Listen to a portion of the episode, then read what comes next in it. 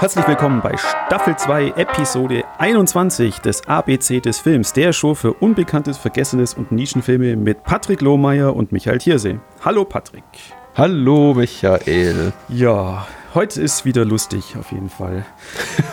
lustig, ja. Äh, ja. Ähm, Sagst du. Ja, ist doch, immer, ist doch immer schön, wenn man über einen Film äh, redet, wo man eigentlich einen, einen Flowchart braucht, um der, der Geschichte zu folgen. Das Witzige ist ja bei deinem Film, wenn man tatsächlich einfach nur den Wikipedia, den englischsprachigen Wikipedia-Eintrag liest und sich die Inhaltsangabe anguckt, denkt man sich, das ist doch relativ flüssig. Ich meine, klar, so ein bisschen verquer, so also verquere Science-Fiction-Konzepte, aber klingt alles ganz logisch. Ja, also er ist, die Synopsis ist gar nicht mal so schlecht, aber dann, glaube ich, wenn man dann mit jemandem über den Film redet und dann könnte es schwieriger werden. Aber wir klären jetzt euch mal auf, um was es geht. Es geht um äh, Shane Garuths zweiten Film Upstream Color aus dem Jahre 2013. Wo ich war überrascht war, dass da sogar einen Filmdiensteintrag ja gibt, weil, mhm. weil der ja nur auf der Berlinale im Kino lief bei uns. Aber er hat einen deutschen Verleih irgendwo, denn der läuft ja auch beim Movie zum Beispiel gerade. Ja, witzigerweise. Da, ich, ich werde mit Sicherheit bei dieser bei diesem Filmdiensttext mehrmals stolpern, weil da sind mhm. so dermaßen viele Fremdworte drin. Aber ich bemühe mich.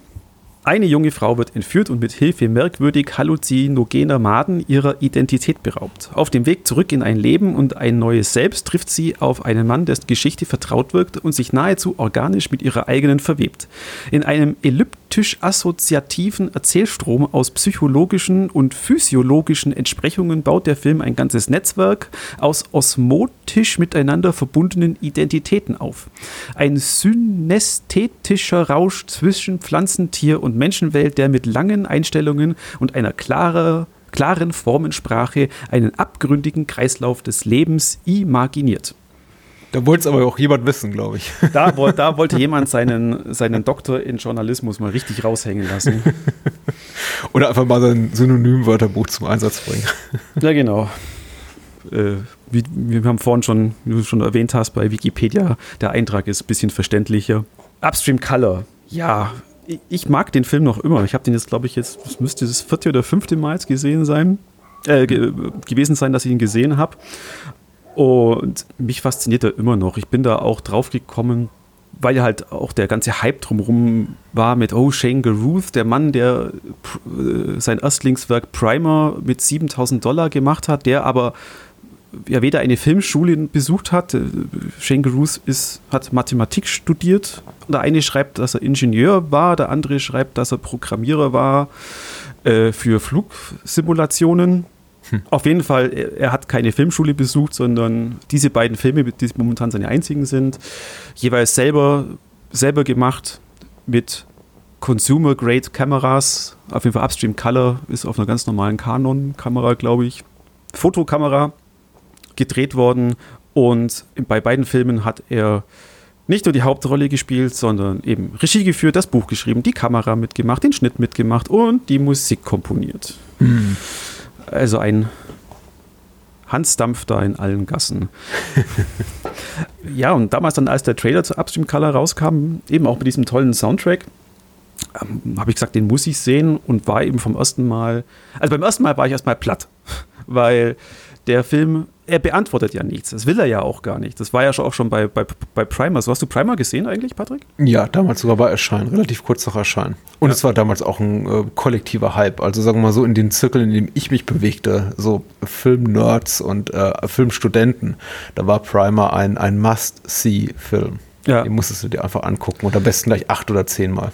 Naja, so viel braucht man da auch, um dann mal dahin zu steigen, wer jetzt wer ist. In dem Ganzen. Ja, ja. Ein Zeitreisefilm, aber auf boah, 38 Ebenen. Genau, da, da, da gibt es auch ein Flowchart im Internet, das das Ganze dann aufdröselt. Hm. Wer sich das dann mal geben will. Aber auf jeden Fall, wir können auf jeden Fall sagen, Primer, sehr guter Film, kann man angucken. Wäre auch eigentlich mein P-Kandidat gewesen, wäre da nicht dann Pontypool irgendwo mit reingerutscht. Aber darum jetzt Shane Ruth bei U mit Upstream Color. Genau, also das erste Mal habe ich ihn gesehen und eben war, war weggeblasen und dann natürlich gleich Internet irgendwo angeschmissen und sich was, was, durch, was durchgelesen. Und jetzt auch, auch, auch heute wieder. Man, heute habe ich, hab ich mich bewusst zum Beispiel auf die auf die Walden Connection, also das Buch von hieß er jetzt nochmal? Henry David Thoreau. Henry David Thoreau. Ich habe über den meine, meine Bachelorarbeit geschrieben. Oh, gut, okay. Über Walden, ja. Ach nein, wirklich? Ach, ja. Cool, okay. ja, ja. Also da habe ich mich jetzt da, darauf konzentriert und jetzt auch jetzt im Vorfeld von dem, unserem Gespräch jetzt auch da mal, mal den Kontext zum Film da durchgelesen. Aber es ist, wenn man Upstream Color guckt, ein, ein zusammenhängendes Erlebnis. Also es ist nicht so, dass man, dass man daraus jetzt aus dem Kino geht und sagt, ich habe jetzt überhaupt nichts verstanden. Also der Film hat einen, einen relativ, ich sag mal so, erklärenden Anfang. Die ersten 24 Minuten äh, kommt auch Shane Ruth überhaupt nicht vor, sondern es geht nur um Chris, gespielt von der großartigen Amy Simons. Und eben die Geschichte, wie der Thief, der Dieb, sie in einem Club betäubt, ihr die Maden gibt und dann sie sozusagen unter Kontrolle hat man kann fast sagen, ja, so hypnotische Kontrolle. Hm. Genau. Er erklärt ihr, dass, äh, dass sie sein Gesicht nicht sehen kann, weil sein Gesicht ist aus derselben o äh, Material wie die Oberfläche der Sonne und deswegen blendet es sie. Er erklärt ihr, dass, sie, dass er eine hohe Wand errichtet hat, die ins unendliche Himmel, in den Himmel geht, die den Schlaf und den Hunger aus der Welt hält. Und er hält sie eigentlich nur, nur wach, um in aller Seelenruhe sie auszurauben, um durch ihre Wohnung zu strapazieren, gucken, was sind Wertgegenstände, sie zu instruieren, was er am nächsten Tag auf der Bank zu sagen hat, um so an ihr ganzes Geld gekommen. Und dann ist der Dieb aus dieser Geschichte raus und dann in einem kurzen Anflug von kronenbergischem Horror, weil die Made oder der Wurm unter ihrer Haut sich bewegt und sie dann versucht, das mit dem Messer rauszuschneiden, kommt sie dann zum, zu dem Typen, der im Film das, nur der Sampler genannt wird. Der Sampler erzeugt Klänge aus der Natur und lockt damit Menschen, die von diesen Parasiten befallen sind, auf sein Feld. Er nimmt diesen Parasiten, tut diesen Parasiten in ein Schwein und hat ab sofort dann durch das Schwein eine Verbindung zu dem Menschen. Das Schöne ist ja, wenn ich das so höre, denke ich mir, ja, genau, Michael, das ist der Film. Ich glaube, wenn das ein Mensch hört, der den Film nicht gesehen hat, denkt sich die Person, oh Gott, ich bin sowas von raus hier. Ja, nein, nein. Aus nein, diesem nein, Film, aus diesem Podcast, aus dieser Welt. Ja. Da, dann geht der Film ja eigentlich erst los, weil dann trifft Chris Jeff und beide haben eine, auch wieder eine Verbindung und versuchen dann irgendwann diesen Kreislauf zu durchbrechen. Denn es gibt in diesem Film diese drei Kreislauf, Kreisläufe, eben die Pflanzen sind von, dem, von den Schweinen abhängig, die Schweine von den Würmern, die Würmer vom Dieb und so sind diese ganzen Kreisläufe und der Film mhm. ist eben sehr konzentrierte, klare Formsprache, wie es der Filmdienst eben schreibt. Und da, habe ich immer Shane Ruth total, total bewundert davon, wie, dass er da so als No-Name in diese Szene so reinkam und das mit diesem zweiten Film so viel Selbstbewusstsein, so viel Selbstbewusstsein strotzt ähm, und, und, daraus dieses, äh, meinen Augen, im sehr, sehr sehenswerten Film komplett allein produziert, macht, Musik dazu macht, schneidet und am Anfang auch selbst vertrieben hat. War für mich immer ein ganz, ganz großes, große Errungenschaft von ihm. Und nun leider stellt sich halt raus, dass er halt jetzt ein Arschloch ist und wohl keine Filme mehr macht. Ja, ich glaube, er ist gecancelt. Ziemlich endgültig. Patrick, hat das deine, dein Filmgucken auch beeinflusst?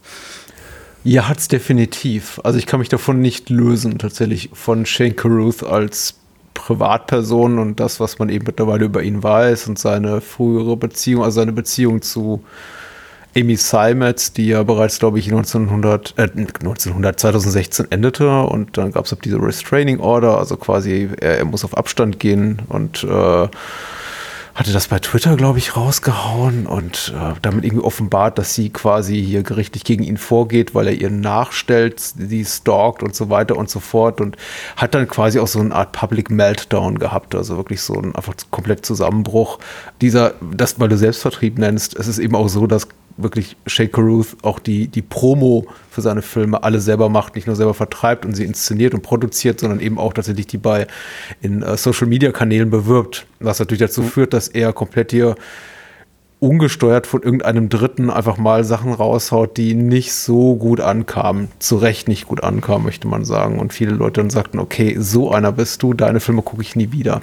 So, jetzt ist es ja so, wir hatten e-, eine ähnliche, ähnliche ich möchte mal sagen, Problemfall, nicht äh, Herausforderung auch schon, als wir über äh, Polanski sprachen und äh, haben uns kurz darüber unter, äh, unterhalten, inwieweit man hier in dem Falle von Polanski die, die Kunst vom Künstler trennen könnte.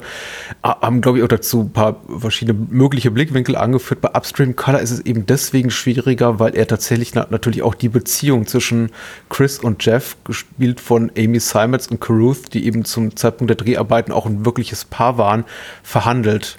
Und das macht eben schwierig, tatsächlich die beiden so auf der Leinwand zu sehen, wenn man eben weiß, okay, drei Jahre später war da die Kacke am Dampfen. Ja. Abgesehen davon, also mal zurückgereist ins Jahr 2014, als ich den Film zuerst sah, muss ich auch sagen, der Film hat mich äh, relativ stark für sich eingenommen. Ich konnte wenig damit anfangen, ebenso wenig wie mit Primer war auch ähm, Upstream Color für mich primär so eine äh, einfach intellektuelle Spielerei, die ich aber intellektuell reizvoll fand, aber jetzt erzählerisch weniger packend. Also es ist nicht sowas, was einen wirklich auch emotional mitreißt. Vielleicht durch seine Bilder, durch seine Stimmung, ja, aber das sind jetzt nicht Figuren, die man da sieht, von denen man sagt, oh meine Güte, ich, ich, ich fiebere bis zum bitteren Ende mit. Das hat der mhm, Film ja. eben für mich zum großen Teil verloren, jetzt bei dem Wiedersehen, eben im Kontext dieser Wiederbegegnung mit dem Film im Wissen um die, ja, das private Schicksal der, der, der echten Menschen dahinter. Aber es ist ein hervorragend gemachter Film, möchte ich auch sagen. Und tatsächlich auch ein mutiger Film. Ein, ein durch und durch prätentiöser Film, was nicht verkehrt ist. Äh, er hat mit Walden, das wollte ich zumindest gerade noch kurz loswerden, inhaltlich relativ wenig zu tun. Ich musste da auch unser Gespräch ähm, über The Selfish Giant, glaube ich, vorletztes Mal denken, wo ich auch eben sagte, das hat sehr, sehr wenig mit der literarische Vorlage zu tun. Ähnliches ging mir auch bei Walden und Upstream Color durch den Kopf, dass ich dachte, ja, das ist klar, da sind so verbindende Elemente, Natur, Transzendentalismus und so weiter. Also Topoi durchaus in beiden Werken enthalten, aber ja, er hat ja da wenig Gemeinsamkeit. Ja, man, man, kann dann wieder viel, viel, wenn man sich damit beschäftigt, eben wie dann sagen, ah, aha, ja klar, weil zum Beispiel am Anfang von Upstream Color, äh, im, man, sieht äh, Chris bei ihrem stressigen mhm. Job den sie hat. Man erfährt von, von Jeff, dass er äh, als Broker gearbeitet hat und dann eben durch diesen Parasiten äh, sind ja beide wieder bei einem simpleren Leben. Ja, ja sind sie sind beide hochperformante Menschen, genau. Er ist Broker und sie ist, glaube ich, irgendwie Effektspezialistin oder so, aber auf jeden Fall auch ein sehr, sehr fordernder Job. Ne, was ja dann äh, bei Thorough ja im Buch wohl ja auch vorkommt. Du, du weißt es wahrscheinlich besser, weil du hast dich ja mehr mit dem Buch beschäftigt, ähm, weil, weil, er sich auch zurückzieht und schaut, ob, ob diese Rückkehr zu einem simpleren Leben funktionieren kann. Ja, es ist ja ein, ein auto, autobiografischer quasi Roman ja. über Thoreau selber, der sich eben an diesem äh, See zurückzieht, außerhalb von Concord, Massachusetts und dann quasi sehr verkürzt und platt ausgedrückt anfängt, mit dem See und mit den Blumen und Tieren zu, zu reden. Ja, ja bei, bei Upstream Color, was mir jetzt auch wieder heute mal auch wieder auffallen ist, aber ich, ich weiß, dass beim, wo ich glaube beim ersten Mal den angeschaut habe, da habe ich das mal irgendwo äh, gesehen, was er mit den Händen oder irgendwo gelesen, was er mit, was mit den Händen auf sich hat. Also Upstream Color mhm. kann man auch sagen, Hände der Film. Also du hast immer ganz, ganz viele Close-ups von Händen, die äh, was berühren oder in den Raum hineinreichen wollen oder, oder an Fahrzeuge hin. Also es, es, ist sehr, es ist sehr auffällig. Weiß ich, hast du was? Weißt du noch was? Oh Jesus, mit den Händen. Ich habe mich tatsächlich mit dem Film auf der, also äh, tatsächlich weiter nicht groß beschäftigt. Mhm. Damals sicher, aber auch mehr in dem Sinne, worum geht es da eigentlich? Erzähl mir doch mal bitte mal einer nachvollziehbar die Story.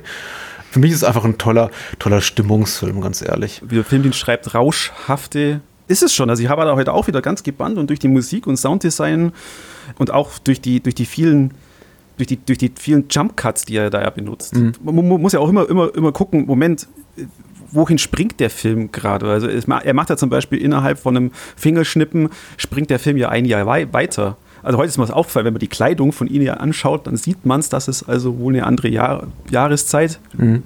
später ist. Und das macht er ja ständig. Er, er, Amy Simons dreht den Kopf, Kopf nach rechts und, wir, und er schneidet sofort zu, zum gleichen Shot von seinem Kopf, das sich dreht, eben die Charaktere verbinden sich ja da auch. Das war das Einzige, wo es mich heute ein bisschen, ein bisschen so, ra so rausgenommen hat. Hm. Eben die, die, diese Verbindungen. Dann gibt es ja noch eine Szene mit diesem anderen Ehepaar, weißt wo, wo, wo sich immer wieder derselbe Gang zur Tür wiederholt. Mhm. Konnte ich mir auch gar nicht mehr erinnern, wo ich, wo, den ich auch, aber auch nicht mehr irgendwo jetzt festmachen kann, was ist, sind das jetzt auch welche, weil am Schluss sieht man sie nicht, die vom Parasiten infiziert sind. Äh, oder ist es eine Sache von, von dem Sampler, der, mhm. dessen Rolle ja auch schwierig zu erklären ist? Ist der nur im Kopf oder ist er wirklich immer in dem, im Leben der Leute? Mhm. Heute habe ich vorhin auch noch gelesen, interessante Diskussion, ist er der Bösewicht in dem Film? Ich möchte ein bisschen für mich selber in die Defensive gehen, weil ich ja gesagt habe, ich habe mich überhaupt nicht damit auseinandergesetzt. Ich habe ja, natürlich habe ich ein bisschen was gelesen, vor allem im Interviews mit Caruth selber aus der Zeit der Veröffentlichung des Films 2013, als er bei Sundance lief und er eben abgefeiert wurde. Und es gibt auch ein paar kritische Stimmen im Film gegenüber, die gesagt haben, das ist einfach prätentioser Mist. Aber der Großteil der KritikerInnen hat eben gesagt, das ist ganz große Kunst. Und ich würde auch sagen, Upstream Color, auch wenn es jetzt nicht niemals mein Lieblingsfilm wird, der hat schon einiges zu bieten auf einer inszenatorischen Ebene. Äh, aber bei den Interviews von, mit Shake Ruth ist mir eben aufgefallen, dass er selber erstmal vieles offen lässt, was mich dazu verleitet hat zu glauben, dass er es selber auch teilweise gar nicht weiß und vielleicht auch teilweise gar nicht wissen will und was jetzt eben auch diese Rolle der Figuren, die du gerade ansprichst, des Diebs und des hier des Sammlers oder irgendwie Probennehmers, der ist auch so eine Art Foley-Artist, ne, der nimmt ja Geräusche auf aus der Natur, genau, mhm. der Sampler. Was deren Rollen betrifft, ist er auch sich gar nicht so sicher, habe ich das Gefühl, weil er sagt ja selber, ah ja, der, der, der Dieb ist sowas quasi wie der Bösewicht des Stücks. Er kriegt aber auch am Ende quasi so einen Rehab Moment der Rehabilitation, wohingegen eben der Sampler kein vergleichsweise glückliches Schicksal hat und Caruth eben auch selber über den sagt, ja, das bleibt jetzt irgendwie dem, der Zuschauerin oder dem Zuschauer überlassen, was er oder sie daraus macht. Und ich denke mir, ja, das ist ja gut, also diese Art von Opportunismus im Storytelling, aber äh, gibt mir dann eben, glaube ich, auch den, den Luxus der Freiheit sagen zu können, weißt du, dann interessiert es mich eben nicht, vielleicht weil es mich auch gar nicht interessieren soll. Und ja. ich nehme das hier eher so als, ich glaube, in der Musik sagt man Mood Piece, einfach so ein Stimmungsstück, was sich äh, es zu genießen gilt, aber nicht so sehr zu hinterfragen. Was ja ungleich ist zu seinem ersten Film, was ich eben toll finde, was, dass er eben da auch so eine künstlerische Wandlung, Wandlung vollzogen kann, weil sein erster Film Primer ist ja wirklich vor allem einfach ein, so ein Ideending, ja. genau. Es ist einfach eine technische Spielerei, so von wegen, wie weit kann ich das treiben, äh, in, auf abstrakte Ebenen gehen, einfach erzählerisch und ist einfach audiovisuell, finde ich jetzt nicht so wahnsinnig spannend, auch weil er eben mit sehr geringen Mitteln gedreht wurde. Und äh, da, da, ist das hier eben schon besser. Er ist nicht ganz so verkopft wie Primer, aber beweist eben auch, dass Caruth als, als Regisseur, als Künstler, audiovisueller Künstler eben auch, auch eine Menge drauf hat.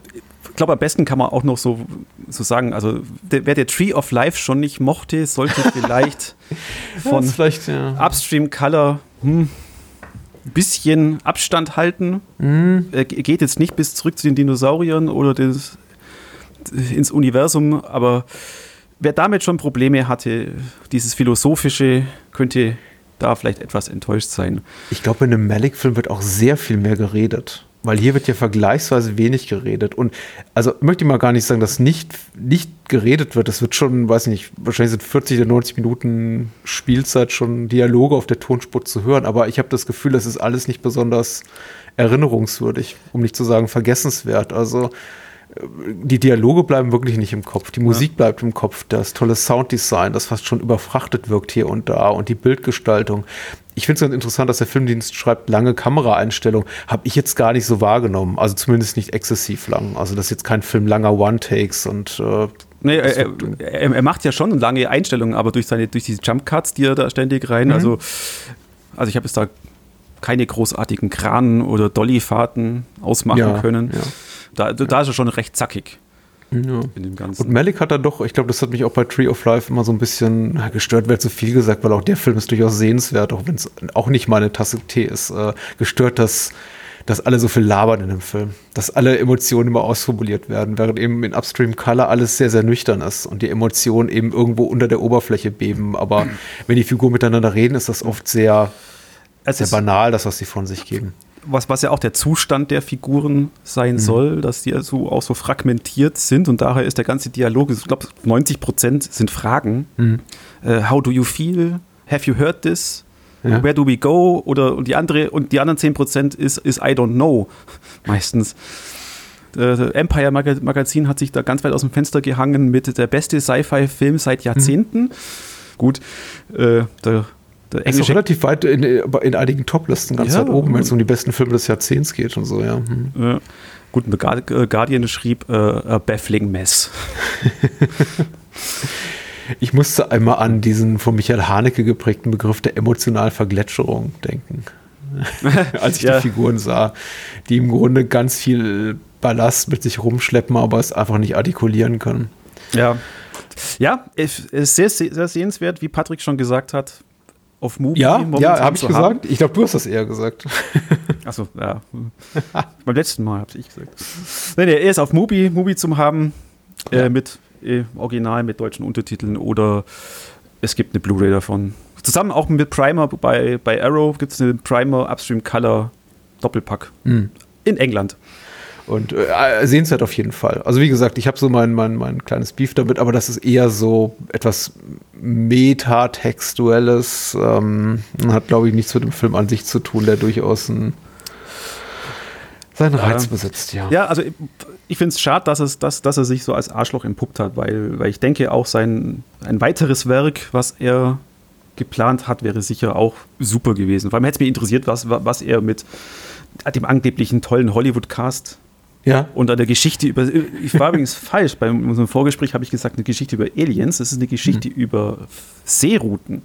Äh, laut, laut, Tom Holland das beste Skript, das er jemals gelesen hat, aber wir werden es nie erfahren. Es gibt keine belastbaren Infos oder überhaupt nur Belege. Wir hatten darüber das letzte Mal schon gesprochen äh, und gesagt, wo ist der Hollywood-Producer oder der Studio-Executive, der sagt, ja, wir haben wirklich hier das Geld bereitgestellt, um diesen Film zu produzieren, weil es gibt dieses Press-Release, äh, äh, wo dieser große Cast, großartige Cast angekündigt wird. Es gibt diese Statements von Tom Holland, aber es gibt wenig belastbare Indizien dafür, dass dieser Film jemals über, ein, über eine konzeptionelle Phase hinauskam. Ja. Uh, The Topiary heißt das, der, glaube ich. Ja, das, das ist noch, das sind zwei Projekte, genau. Topiary war vor Upstream Color und ja.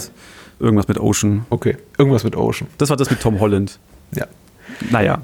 Not gonna happen anymore, any longer. Nee, leider nicht, aber da ist der Mann selber schuld. Patrick, jetzt mal was. Diesmal passen unsere Filme so komplett gar nicht zusammen. Auf jeden Fall ich, wüsste ich keinen Common Ground. Ich auch nicht. Ähm, ich habe auch wieder mal geschummelt, weil letztes Mal Tix dachte ich einfach, hier, nimmst du mal den englischsprachigen Titel, weil dann passt es zu T. Jetzt sage ich mir wiederum, nehme ich einfach mal den deutschsprachigen Titel, dann passt es zu U, denn im Original heißt der Film, über den ich spreche, The Narrow Margin. Und äh, auf Deutsch um Haaresbreite aus dem Jahr 1952, Regie führte Richard Fleischer und der Filmdienst schreibt, ein hartgesottener Polizist beschützt eine Zeugin der Anklage während einer Eisenbahnfahrt vor Killern, die sie zum Schweigen bringen sollen. Gangsterfilm der B-Klasse, nicht sehr wahrscheinlich, aber von hoher Spannung, die durch Atmosphäre und die räumliche Abgeschlossenheit des Eisenbahnzugs effektvoll gesteigert ist.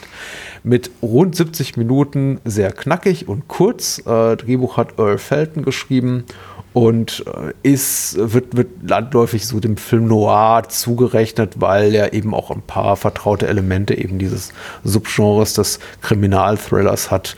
Genauso gut könnte man aber auch einfach sagen, es ist ein Actionfilm. Ja, oder ein äh, geradliniger Thriller. Es gibt sowas ja wie eine Femme Fatale, die dann am Ende eben auch keine wirkliche Femme Fatale ist. Und hier auch nochmal der Hinweis, wer den Film in vollen Zügen genießen möchte, der möge irgendwie auch diesem dieser Podcast-Episode vielleicht fernbleiben oder später zu, zurückkehren. Ähm, mag sein, dass sich der Film auch vertraut anhört, weil er eben auch nochmal geremaked wurde. Mm, rund 40 Jahre später mit Ann Archer und Gene Hackman in den Hauptrollen. Der Film ist sehr anders mm, äh, von Peter Hyams, aber auch sehr toll muss man sagen, weil er im Grunde die grundsätzliche Prämisse dieses Films hier nimmt, aber einen wirklich geradlinigen Actionfilm daraus macht der weniger psychologisch oder sagen wir mal so weniger klaustrophobisch ist als dieser hier, der auf sehr, sehr kleinem Raum spielt. Also das Remake kenne ich echt nicht. Das Remake heißt auch im deutschen Bereich Narrow Margin, da fehlt einfach der Artikel. Mhm. Und äh, ist auch eben sehr sehenswert. Gehört auch zu einem meiner liebsten Filme der letzten Jahrzehnte, doch. Ja, muss ich auch mal mir gönnen. Ja, ja. Ein, sehr, ein sehr anderer Film mit äh, einer der besten letzten, äh, letzten, also späteren Rollen von Gene Hackman. Mhm. Ja wo er so gerade noch so einen Actionhelden spielen konnte. ich glaube, so um 1990 kam der raus, ja. Ja. Ich, mag ihn einfach sehr, weil er ist ähm, sehr leicht greifbar, er ist für mich sehr leicht empfehlbar. Ich glaube, er ist sehr leicht gutierbar. Die meisten Leute, die ihn gucken werden, werden zumindest, vielleicht, selbst wenn sie keine Luftsprünge vor Freude machen, sagen, doch, der war äh, ganz, ganz gut, der war ganz ordentlich spannend. Er bietet eben gerütteltes Maß an Action. Ich finde sehr, sehr gute Schauspieler mit äh, Charles McGraw, äh, Mary Windsor, ähm, Jacqueline White, aber eben vor allem Mary Win Windsor, die eben mal eine quasi femme fatale spielt, die dann eben doch keine ist. Spoiler, Spoiler großartige, also großartige Schauspielerin mit einer unglaublichen Attitüde. Mhm. Ja. die auch in anderen wirklich Film Noir-Klassiker mitgespielt hat, äh, wie zum Beispiel Stanley Kubricks The Killing, die Rechnung ging nicht auf und dann so im, im, im BC-Film versandete in, in, in späteren Jahren. Ähm, und davon abgesehen eben einfach eine gute, gute Gangstergeschichte. Eine Person auf der Flucht, verschiedene Parteien, die versuchen, sich irgendwie äh, auf die Schliche zu kommen und äh, die Oberhand zu gewinnen. Aber es fehlt immer so ein bisschen an Info. Die eine äh, Partei weiß eben nicht genau, wem sie hinterher äh, starkst. Die andere Partei, die der Gesetzeshüter, weiß eben nicht ganz genau, woher die Bedrohung kommt. Und das löst sich dann eben alles später in, nicht in Wohlgefallen auf, aber kulminiert dann eben in großen, einigen großen Spannungsmomenten. Der Sohn Sohn eines des Love Interest hier unseres Protagonisten von äh, Charles McGraw als Mr. Brown äh, spielt auch noch eine Rolle kleinere. Ich, ich hm. spreche es an, weil ich glaube, die hattest du zu kritisieren. Sag mal. Ja, ja, der war etwas nervig. Der tauchte nur drei Minuten auf. Hatte ich dir schon geschrieben. genau. Macht, macht auch diese drei Minuten nicht besser. Nein. Okay. Ja, nee, nee. Ich, ich, fand den auch vollkommen, vollkommen okay. Äh, ich, ich habe dem zwar nur drei Sterne gegeben. Ja. Ich konnte dann den Enthusiasmus von manchen Reviewern auf Letterboxd äh, irgendwie nicht so, die da fünf Sterne und Meisterwerk. Ich bin gespannt auf das Remake, weil eigentlich habe ich der einzige Beef, den ich so ein bisschen habe, ist äh, eben der, der, der Junge, wo ich selber schuld bin natürlich, mhm. weil ich ihn halt nicht mag. Dann auch dieses, äh, das möchte ich dem Film auch nicht an, eigentlich auch nicht so großartig anhängen. Halt dieser, dieser typische 50er Jahre, dieser Snap, dies, dieser Dialog. Oh, ja.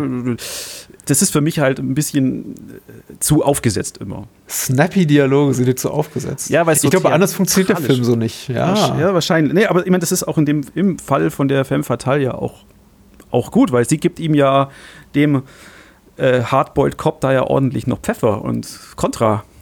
Ja, alles, was du sagst, das sind alles die richtigen Adjektive. Hardboiled, snappy, das ist äh, genau das, was dieser Film ist. Und ich glaube, ohne diese wirklich sehr, sehr verkürzten, sehr, sehr pointierten Dialoge käme der auch gar nicht auf diese kurze Spielzeit. Dadurch hat er eben ja. auch die Möglichkeit, eine unglaubliche Menge an Informationen abzubilden in kurzer Zeit und so Charakterentwicklungen zu verkürzen auf ein paar coole Dialoge. Also, ja, wobei, ähm, und das ist das, was mich dann am meisten gestört hat, weil da hätte ich ja. mir mehr gewünscht. Also ich hätte okay. mir gern mehr Charakterentwicklungen gehabt. Das war mir echt, der mhm. Film war mir wirklich zehn Minuten zu kurz. Ich hätte, hätte mir mehr, mehr gewünscht, mehr, mehr über, über den Mr. Brown, mehr über von mir aus auch den, den, den toten Mafioso, der, der ja nur erwähnt wird immer. über sowas. Die hätten ein bisschen mehr. Also das im, im, Zug war alles, wie du sagst, es war alles super, super spannend und es war so richtig auch ein schönes Schachspiel. Eben die Figuren sind mhm. alle auf dem Brett und wer zieht wohin, eben mhm. auch die Waggon, der Zug selber spielt ja eine, eine Rolle, die Abteile, wie funktioniert der Zug? Heute kann man sich das gar nicht mehr vorstellen. Mhm. Oder so, in Amerika gibt es ja auch sowas gar nicht mehr. Solche, also kaum mehr solche Overnight-Züge mit ihren Apartments und eben einem Clubwagen, einem Ess Essenswagen. Ja, das war dann schon, schon, schon cool, dem, dem zuzusehen. Und aber, aber ja, ich gebe dir recht mit der so, Charakterentwicklung. So ich, ich würde dir auch so ein Stück entgegenkommen, weil es gibt tatsächlich Elemente, die nicht so gut funktionieren. Es gibt zum Beispiel so eine angeteaserte Liebesgeschichte mit eben äh, hier dem Love Interest äh, Anne, der ähm, unser Protagonist relativ früh begegnet und das ist eben so verkürzt erzählt, dass es überhaupt nicht funktioniert dass man sich denkt, okay, wie fitten die beiden eigentlich zueinander? Weil der Film, glaube ich, suggeriert schon, dass da doch was laufen könnte. Ja, vor allem auch dieses, dieses, dieses moralische, äh, eben die, ja. die Fatale spricht es ja an. Würdest du mhm. sie für mich opfern? Und, und, und, und, du denkst ja erstmal, also so ging, ging es mir beim, beim Zuschauen, du denkst ja, oha, jetzt tut es mhm. sich mit der an und eben die Gegenpartei sucht einfach nur eine Frau hm. bringt das sie jetzt da in, in Gefahr und was ist dann sein moralisches Dilemma, kommt da da ein moralisches Dilemma, weil er ja. sich ja dann von ihr angezogen fühlt und sie ja auch mit ihm flirtet, aber nee. Ja, ach, ich habe, ich hab, glaube ich, mehr darin entdeckt, einfach was ich mag. Äh, das sind so tatsächlich technische Ausgefeiltheiten, wie zum Beispiel hier der Einsatz von Rückprojektion. Ich fand es unglaublich glaubhaft.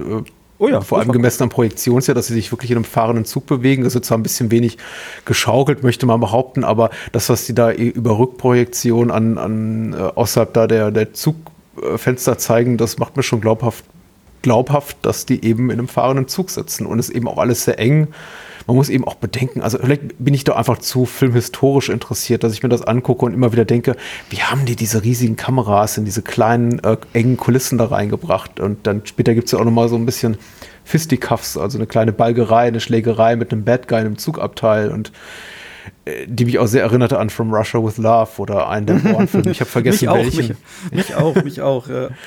Und ich dachte, also für 1952 sind das alles schon so, man nimmt es heute als selbstverständlich, dass das alles cool aussieht, dass man außerhalb der, der Zugfenster eben halt die Landschaft vorbeiziehen sieht und äh, Kameras sich dynamisch bewegen auf kleinstem Raum. Aber 52 war das echt eine Leistung und auch die Art und Weise, also was so ähm, die, die Geschlechterpolitik angeht des Films, also die Art und Weise, wie Frauen und Männer miteinander agieren, wirkt auch relativ progressiv. Also da werden doch auch so pointierte Spitzen verteilt von beiden Seiten mhm. und äh, durchaus auch unserer Protagonist nicht auch als reine Heldenfigur gezeichnet, sondern auch als jemand, der, ich meine, der bringt, bringt am Anfang so, sehr, sehr, so Tough Guy-Sprüche wie hier, als sein Partner umgebracht wird, hier, poor Forbes, he owed me five bucks. Und man denkt sich, oh, so ein ganz hart gesottener, also dem fällt nichts Besseres ein zum Tod seines Partners, als dass er ihm noch Geld schuldete. Aber dann später merkst du eben, also wenn es darum geht, dass er sich da irgendwie, äh, ich denke da nur an die, die, die Szene, in der er noch was zu essen sucht, ähm, merkst du eben, wie nervös er ist. Ja, dass er wirklich ein ganz nervöses, flatteriges Hemd ist in dem Moment, in dem er eben in eine Situation reingerät, in, in doppelt, dreifacher Weise, die er nicht mehr kontrollieren kann. Ja. ich ich mache das jetzt alles so ein bisschen vage, formuliere ich das, weil ich möchte keinen den Film spoilern, aber mir hat das eben alles sehr gut gefallen. Was, was das Ganze auch so schön unterbrochen hat, war, ähm, also man, man verlässt auch mal den, den Zug. Man ist jetzt wirklich nicht die ganze Fahrt in diesem Zug, mhm. sondern es gibt einen Zwischenstopp, bei dem auch noch eben die beide, beide Parteien taktisch sich verhalten, taktieren und äh, das Ganze noch vor Handyzeiten alles per Telegram und verschickt wird. Ja. Fand ich auch ganz, ganz, ganz, ganz cool. So einfach als, als, als historischen ja. Snapshot. Ach gut, das reicht mir schon. Züge. Das reicht mir schon, Michael. Sowas. Ja, verdiente drei Sterne. Vielleicht war es ein bisschen. Ja, naja, ist ja auch in Ordnung. Äh, Wertschätzung ist ja auch vollkommen ausreichend. Man muss ja auch nicht immer einer Meinung sein. Ähm, ich finde ihn eben tatsächlich sehr, sehr gelungen in seiner Reduziertheit. Und ich habe tatsächlich, ich nehme da immer so zwei, drei One-Liner mit raus, die, die mit in den Abend und decke drüber nach und freue mich dran. Also. Ja. Äh, ich ich finde es schön, wenn er jetzt zum Beispiel, unser Protagonist sagt zu, ähm, Mary Windsor, You make me sick to my stomach und sie sagt, ja, hier, dann, dann kotzt aber dein eigenes Waschbecken, hier, use your own sink. Und ja, genau. Ich dachte, das ist schon irgendwie, äh, das ist schon cool. Also das war, ich glaube, 52 nicht selbstverständlich, dass sich irgendwie da Frauen so auf einer rhetorischen Ebene behaupten konnten, durften, sollten. Ja, und sogar, und sogar eben, weil du gerade sagst, da der Joke mit äh, No one loves a fat guy, hat ja sogar auch noch, kommt dann später nochmal vor und hat einen positiven Ausgang im Ganzen. Ja, ja. Das Ganze wird dann positiv verwendet. ja. Wobei er eben auch der. Ja, das darf man ja auch nicht verraten. Ja, ist Ein Beleib, der beleibte Zuggast. Der beleibte genau, der beleibte Zuggast, der dann später auch nochmal was anderes ist, denn wir haben hier es hier mit einem Stück voller doppelten, doppelter Identitäten zu tun. Da ist eben auch so, so wirklich Stereotyp dieser, diese Art von Film, des Film Noir, des Films der schwarzen Serie der 40er, 50er Jahre. Aber na gut, geschenkt. Also Stereotyp, klischeebeladen ist sicher vieles hier, aber eben auch, wie ich finde, sehr, sehr kurzweilig und unterhaltsam. Ja, nö, also das, das war's. Es war spannend, es war zum, zum Teil unvorhersehbar, was schön war. Hm. Kurz, gut, gut, wie gesagt, mir jetzt ein bisschen länger, aber Empfehlung, Empfehlung. Cool. Aber eben, ich, das Remake muss, muss, muss mir echt mal geben. Das bin ich, bin ich sehr interessiert dran. Mach mal. Mal gucken. Ja, V das nächste Mal. Endspurt. Äh, ja, ist schon soweit. Stimmt. Top 5. Top 5 der letzten Buchstaben. Ja. ah. Genau, da schauen wir mal, was kommt. Richtig. Wir hören uns in zwei Wochen. Yes. Bis dann. Bis dann. Ciao.